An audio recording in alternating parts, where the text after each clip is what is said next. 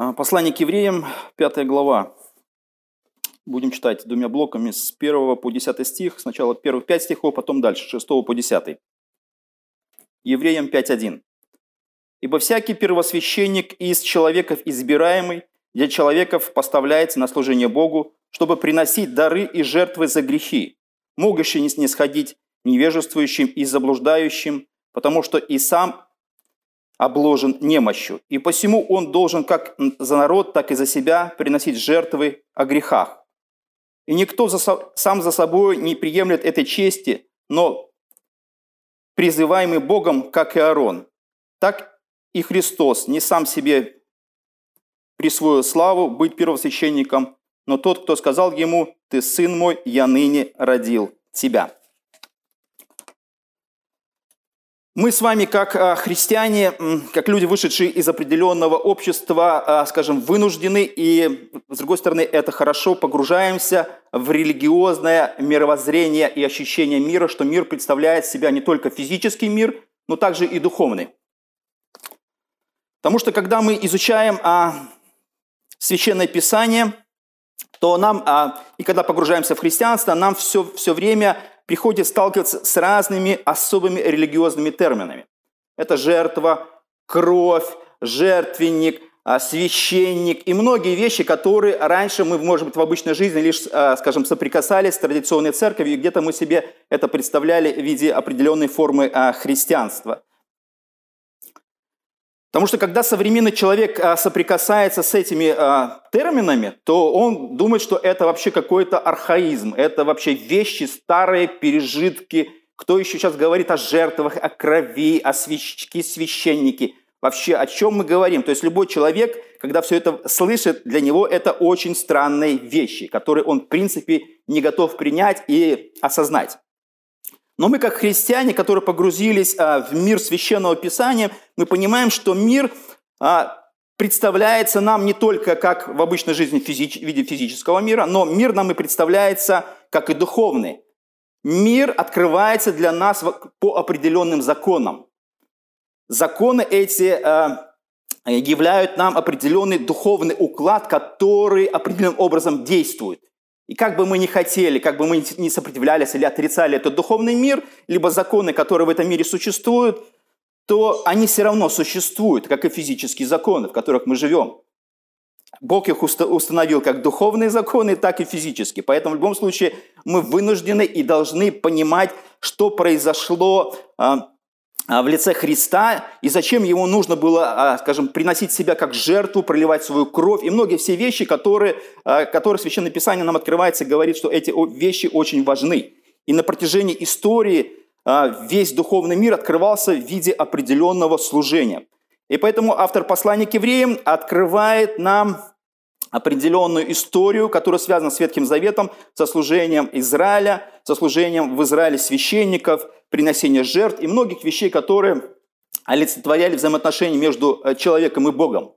Вот так это все было представлено, поэтому, когда мы входим в послание к евреям, то мы должны понимать, э, что есть определенный контекст, контекст э, религиозного открытия вещей, которые связаны непосредственно с Ветхим Заветом. И мы, как христиане, погружаемся а, в историю ветхозаветного служения, и потом мы видим, что это служение было прообразом того, что в итоге, а, скажем, выразилось в служении Христа. То есть одно перетекает в другое. Оно не могло существовать само по себе. Не просто Христос приходит ниоткуда и начинает свое служение. Нет, это служение уже было в определенной форме, мы видим, обозначено в Ветхом Завете. Поэтому апостол Павел, апостол Петр, апостол Иоанн, они все время а, указывают на Христа, вот на того а, Мессию, который должен был в себе воплотить все то а, ожидание Израиля, который непосредственно осуществлял вот такую богослужебную часть. И здесь мы дальше мы смотрим в послании к евреям, автор сравнивает Христа с первосвященником Ветхого Завета и учит, что Христос и есть вот продолжение вот той самой великой традиции, или того служения, которое непосредственно было выражено в жертвах э, Ветхого Завета. И мы начинаем погружаться вообще в термины, для которых для нас немножко сложны, и мы открываем для себя в Ветхом Завете э, все эти вещи, связаны, например, как здесь сказано в первом стихе, «Ибо всякий первосвященник». Всякий первосвященник. Кто это? То есть а, автор послания ссылается на первосвященника, сравнивает Христа вот с этим первосвященником, который служил в Ветхом Завете. Первой чертой, э, которая а, присуща была первосвященнику Ветхого Завета, это была определенная роль, которая, скажем, осуществлялась в лице какого-то особого человека, который выдвигался на это служение. Этот первым человеком в истории э, Израиля был Аарон. Мы читаем это в книге Исход, 28 глава, 1 стих. И сказано так. «И возьми к себе Аарона, брата твоего, сказано Моисей, и сынов его с ним, от среды сынов Израилевых, чтобы он был священником мне, и сделай священные одежды Аарону, брату твоему, для славы и благолепия». То есть вот Бог выдвигает, э, скажем так, вот э, в виде милости. Эта милость была, а, скажем, потому что грех разделял человека и Бога, и нужно было а, соединить греховного человека и святого Бога через какое-то определенное служение, чтобы это служение, а, скажем, приближало и делало доступным человеку и Бога. Поэтому этот первосвященник должен был отличаться особым видом, особой одежды. Он должен был выделяться из всех сынов Израиля, и когда его видели – и слышали, потому что когда он шел, он шел еще и со звуком, колокольчики, которые на нем были прикреплены, они звучали.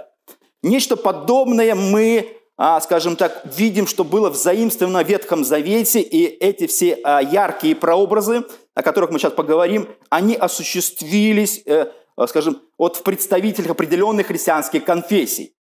Митрополит, когда он одевается, на, смотрите, на какой-то э, красивый там Э, праздник, там Рождество, Пасху, он выходит весь в золотых одеждах, у него такая золотая шапка, и многие все вещи а, связаны с этим. Или а, в христианской конфессии католицизма тоже папа, тоже в определенных одеждах, в определенных виде, он особым образом отличается от всех священников, которые его окружают, и таким образом он как бы вот такой а, определенный прообраз, который был заимствован из служения Ветхого Завета. Потому что когда мы читаем о служении в Ветхом Завете, и вот э, речь шла о том, чтобы Бог повелевает Моисею, чтобы он сделал священные одежды Аарону, то мы видим, что это была определенная, очень тщательная а, форма, которая должна была выполнена быть в определенном виде. Оно включало в себя, скажем, такая составляющая была из четырех а, одежд или четырех видов. Это была а, нижняя рубашка, штаны, пояса и тюрбан или бакидара. Это шапка. Например, верхняя э, риза была из голубого, голубого цвета, вся тканная, с отверстиями для головы, без рукавов, обшитая кругом по э, нижней кайме золотыми колокольчиками и гранатовыми яблоками из голубой, яхматовой, пурпурной и червленой шерсти, так что колокольчики и яблоки чередовались. Риза была длиной приблизительно до колен, вверх этой ризы, э, чтобы одевался. Ефот – это была определенная следующая составляющая одежды. Это была, э, она состояла из двух частей, передней и задней, и соединялась на плечах двумя определенными такими тесенками, и на которых были выгравированы имена 12 колен э, по 6 с каждой стороны. Поверх этого одевался нагрудник, был такой определенный передник.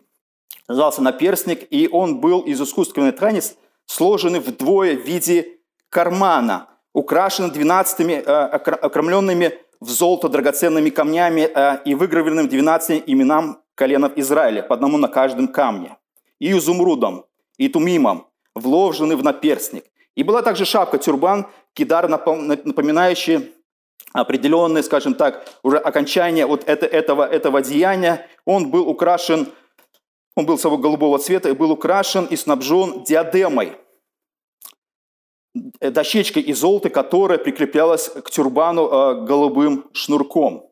Вот такой, скажем так, вид. Золото, драгоценные камни, одежда была, скажем, выдающейся. То есть он выделялся, этот священник, из общего числа священников, и все знали, что он является вот этим главным священником, который поставляется для служения в этом вот э, религиозном служении Богу, и он является первым представителем через многих, ну, из многих священников. Поэтому на служение он выдвигался и поставлялся Богом, как первосвященник. Вот мы видим, что Арон выбирался особым образом, из особ...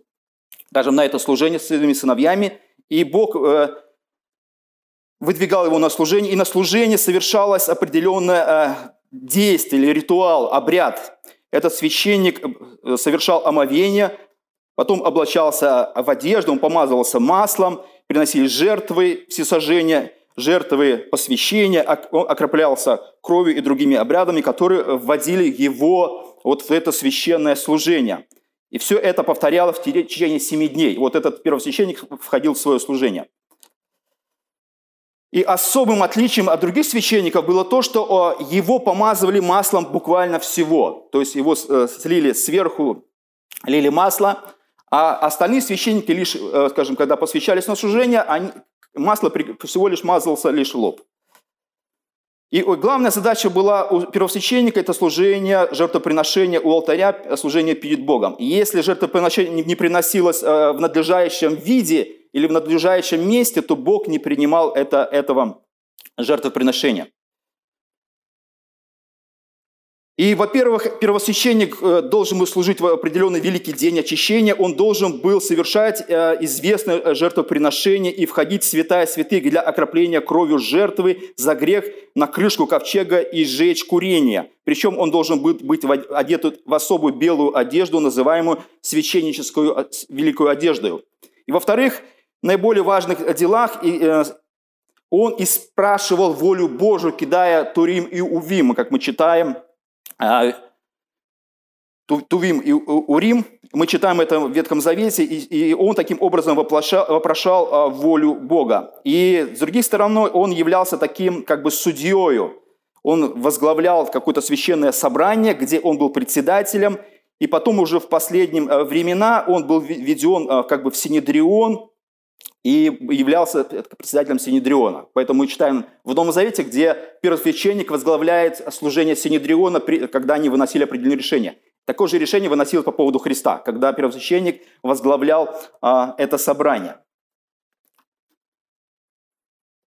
И никто не мог сам себя назначить а, первосвященником. Это было очень смертельно опасно, потому что мы знаем из истории Израиля, что когда даже цари, будучи даже царями, цари, которые пытались а, возглавить а, или совершить какое-то особое служение, то Бог особым образом вмешивался и наказывал даже царей. Потому что нельзя было самого себя назначить на служение в этой, в этой роли. Мы знаем, например, царя Саула, который после определенной там победы должен был принести э, жертвоприношение. Он долгое время ждал, а, пока придет Самуил, он потерял а, терпение, народ начал разбегаться, и он совершил а, жертвоприношение. И когда только он это сделал, приходит Самуил, говорит, что ты сделал, и при этом Самуил произносит уже наказание царю, говорит, что ты потерял свое царство, Бог уже назначил другого. Вот когда царь попытался это сделать. Или, например, Царь Ози вошел в храм, чтобы воскурять фимиам на алтаре, и Бог поразил его а, проказу. Все это мы смотрим а, в ярких примерах а, Ветхого Завета. То что даже цари, они не могли, скажем так, вмешаться вот установленным Богом поряд, порядке.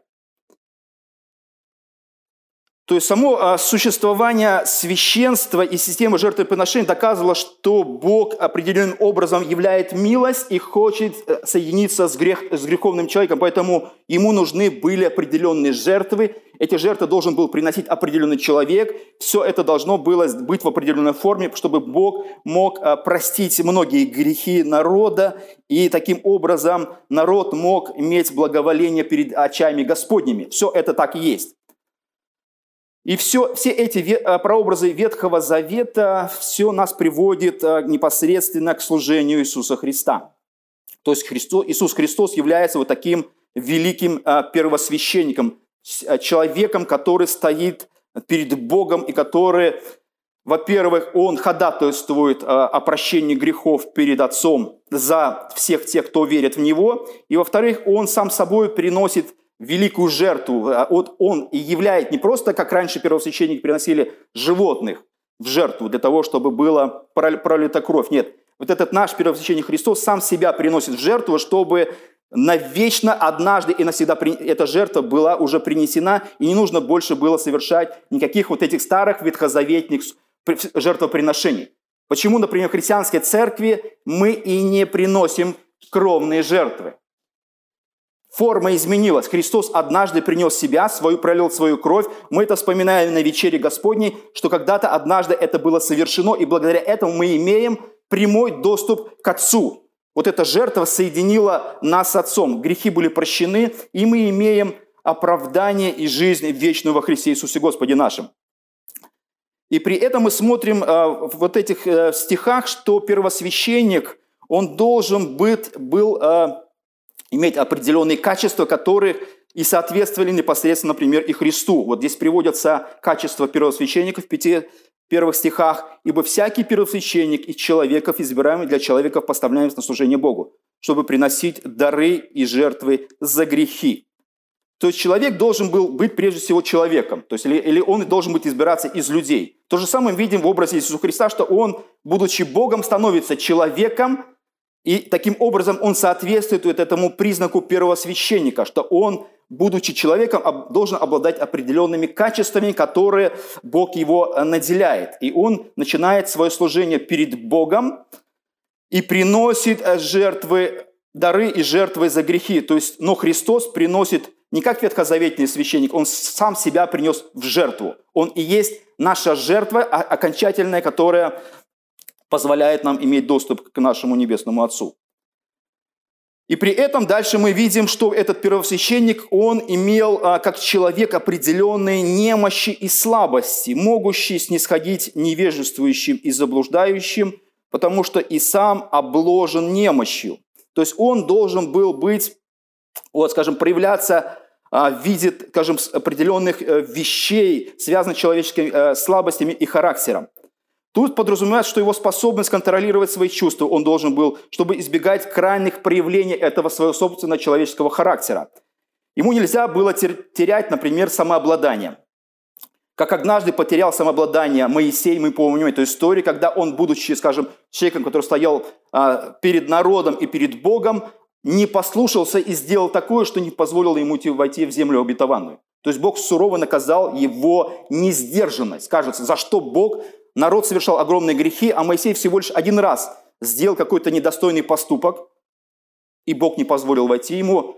После 40 лет служения в пустыне войти вот ту заветную землю, в которой и вместо покоя земного Израиля, куда он э, вместе хотел войти с народом. То есть это очень сурово. То есть как критерии и требования по отношению к первосвященнику должны были обладать определенным э, качествами.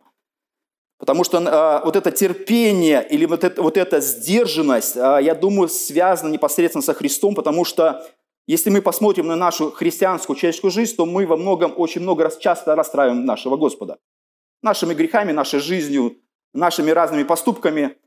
И Бог очень терпеливо, скажем, прощает нас каждый раз. Каждый раз, изо дня в день, и ситуации в ситуации. То есть Бог снисходит нам, и мы знаем, что, что бы мы ни совершили, Бог никогда не потеряет самообладание.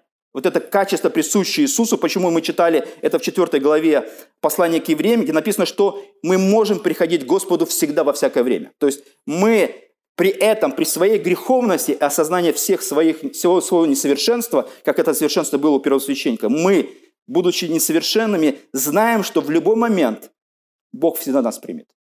И Бог не потеряет терпения. Потому что слишком дорого ему стоило того, чтобы приобрести нас.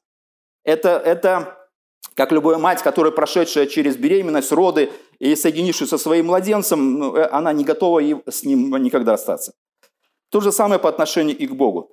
То есть, с одной стороны, э, первосвященник должен был быть, не должен был потакать в грехах, народу, но с другой стороны он не должен быть чрезмерно суровым. То есть вот эти две качества должно быть соответственно а, а, первосвященнику. Ну это то же самое качество касаемо служителей церкви.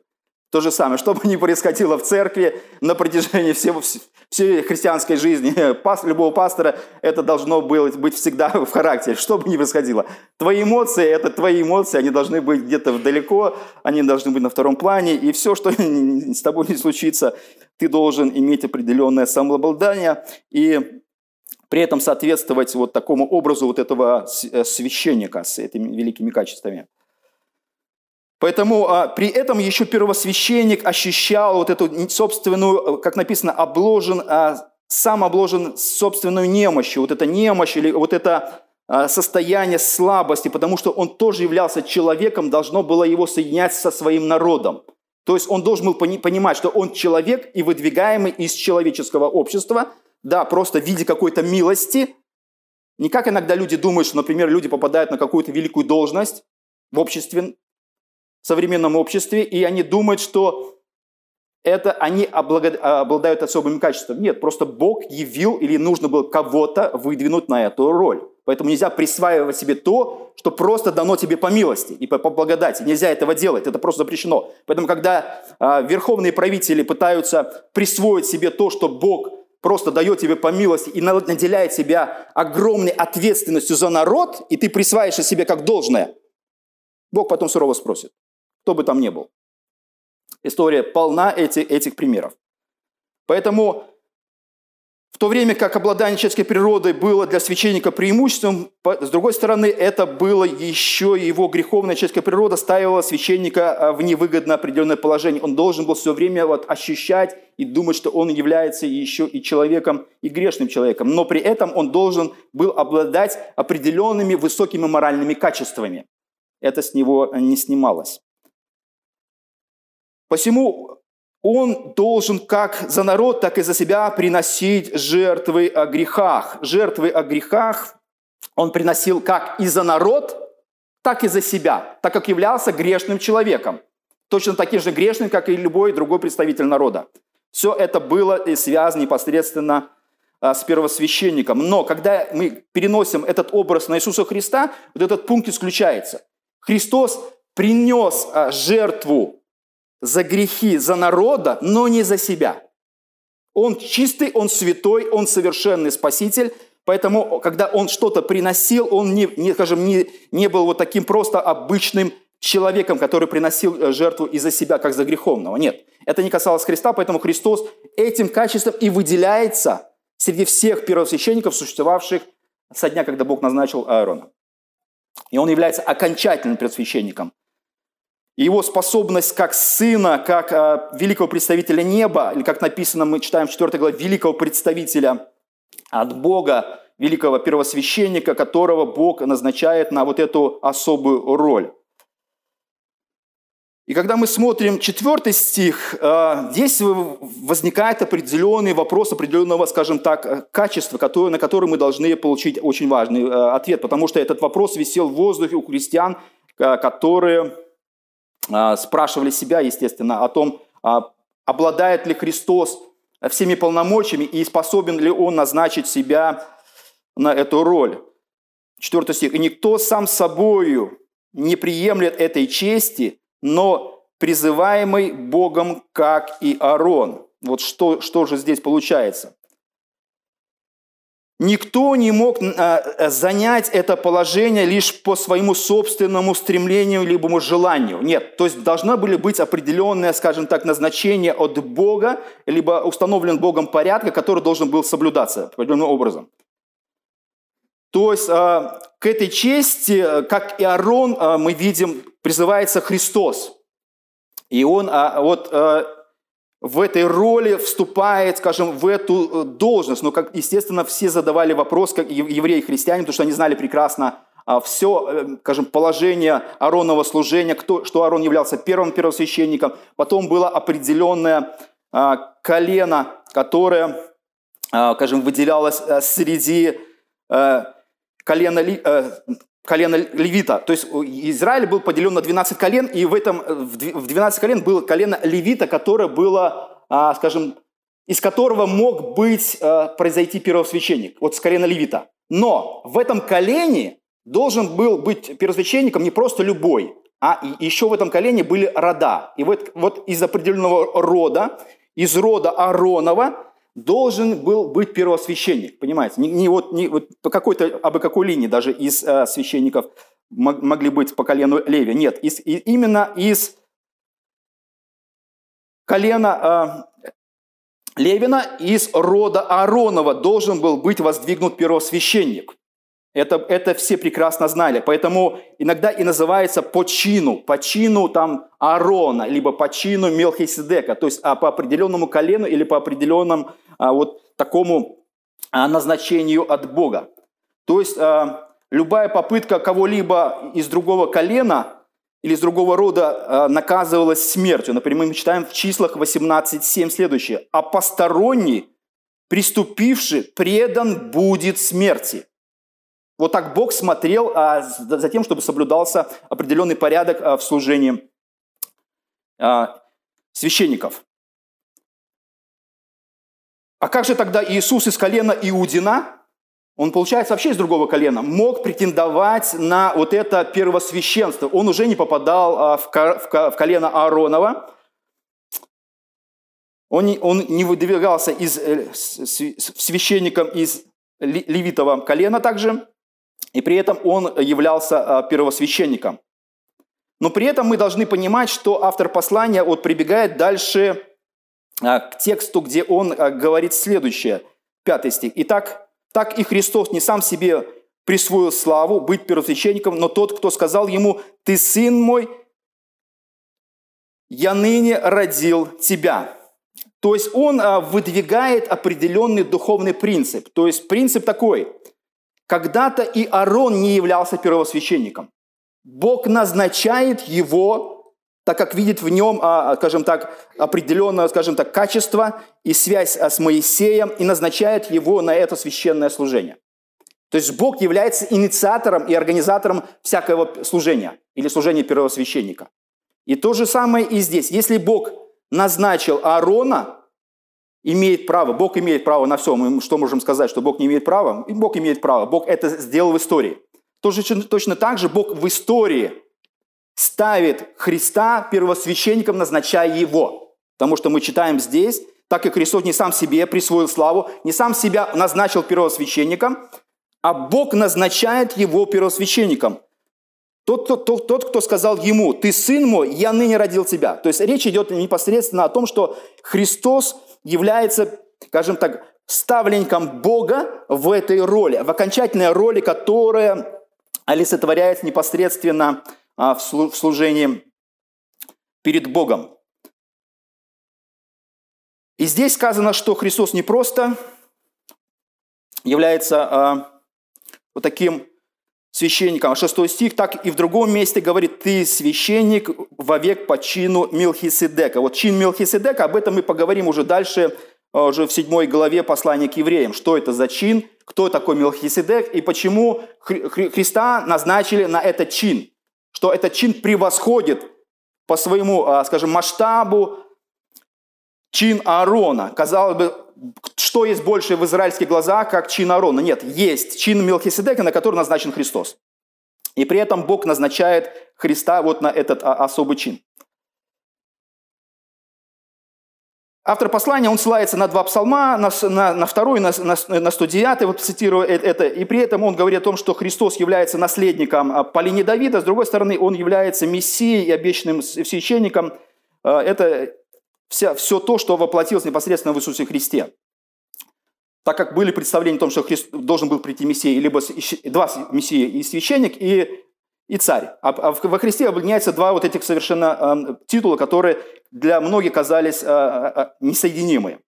Поэтому в личности Иисуса Христа мы видим, что было осуществлено определенное уже возвышение и положение, которое возвысило его над чином Аарона, и Бог ставит его на этот великий чин. И при этом получается следующее. Иисус ставится на это великое, скажем, служение, становится на более высокий чин, чем Аарон, на, на чин Мелхиседека, что влечет за собой а, поразительный вывод. Когда Бог ставит его на этот чин Мелхиседека, это говорит о том, что прежний закон служения который возглавлял Аарон и все священники последующие, был упразднен. Все. Эпоха служения Ветхого Завета закончилась. Все. То есть для нас должно было понятно, почему мы в церкви не, не делаем все то, что а, был, скажем, было сделано в Ветхом Завете. Хотя многие христианские конфессии, как я говорю, православие, католицизм, некоторые протестантские церкви, они где-то многие вещи заимствуют.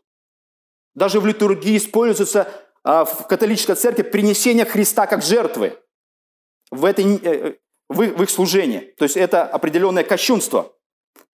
Христос собой упраздняет Ветхий Завет. То есть эта система, которая была раньше в Ветхом Завете, она была упразднена. И Христос становится вот этим великим первосвященником во главе христианской церкви раз и навсегда, который ходатайствует за нас и который однажды принес с собой жертву кровью перед, перед Богом и дает нам доступ всегда иметь взаимодействие с нашим Небесным Отцом.